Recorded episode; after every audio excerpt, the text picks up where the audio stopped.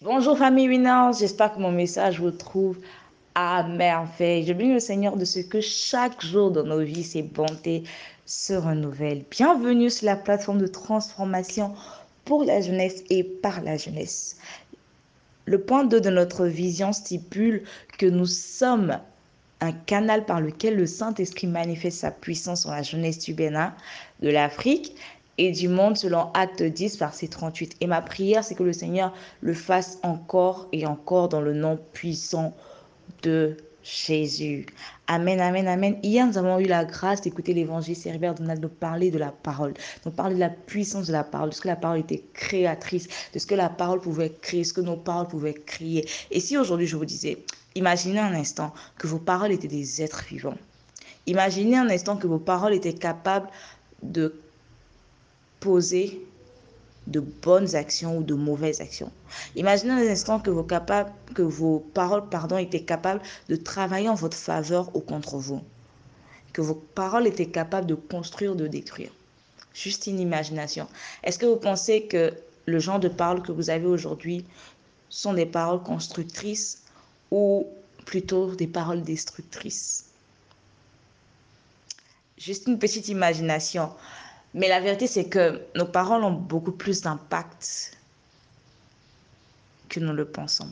Nos paroles ont beaucoup plus d'impact sur nous-mêmes d'abord, mais aussi sur l'environnement qui nous entoure, sur les personnes qui nous entourent. Je ne dis pas qu'il est question de tomber dans les extrêmes selon lesquels tout ce que nous disons euh, vont automatiquement se manifester. Mais je veux que nous puissions prendre conscience de ce que nos paroles ne sont pas sans conséquences. Quoi qu'en soit le, genre de paroles que nous sortons de nos bouches, elles ont des conséquences sur nous ou sur notre environnement. Et je pense sincèrement que si nous faisons l'exercice de veiller sur nos paroles, de veiller sur nos bouches, nous avons tendance à dire que les gens ne veulent pas nous aider. Nous avons tendance à dire que euh, les gens sont contre nous, quand les choses ne se passent pas comme on veut, quand nous n'avons pas les opportunités que nous désirons ou quand les portes se retrouvent fermées, on a tendance à accuser les autres.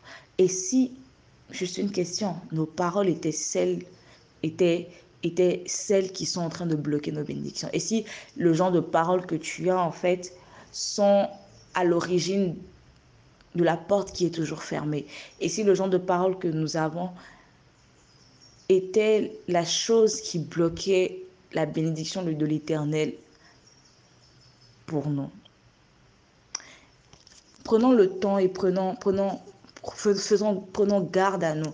Prenons garde à veiller sur nos paroles. Prenons garde à veiller sur nos bouches. Oui, parce que c'est avec la bouche que nous parlons et c'est avec la langue que nous parlons. Et la Bible dit que la langue est un tout petit être qui a la puissance extraordinaire comme un gouvernail, comme le gouvernail d'un navire qui est bien plus petit par rapport à la taille du bateau, mais qui détermine ce, mais qui détermine à lui seul la destination de celui-ci. Vous savez, quand on prend un bateau et qu'on prend un gouvernail, c'est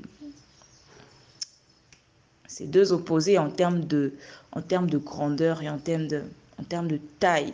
Mais la Bible dit que c'est le gouvernail qui conduit le bateau. C'est le gouvernail qui décide la destination du bateau. Et de la même manière, c'est notre langue qui, décide de la destination de notre vie. Ce sont les paroles que nous entretenons qui vont, qui, vont tracer en fait le chemin, le chemin de la vie que nous allons vivre. Nous voulons vivre une vie abondante, nous voulons vivre une vie euh, heureuse, nous voulons vivre une vie pleine de bonheur, mais nous avons, nous avons tendance à avoir des paroles qui vont en contradiction avec le genre de vie que nous aimerons vivre. La Bible dit euh, euh, une très belle analogie. La Bible dit dans Romains 10, verset 9, si tu confesses le Seigneur Jésus de ta bouche, si tu confesses de ta bouche le Seigneur Jésus, ça veut dire que notre salut, en fait, vient de ce que nous avons confessé le Seigneur Jésus de notre bouche.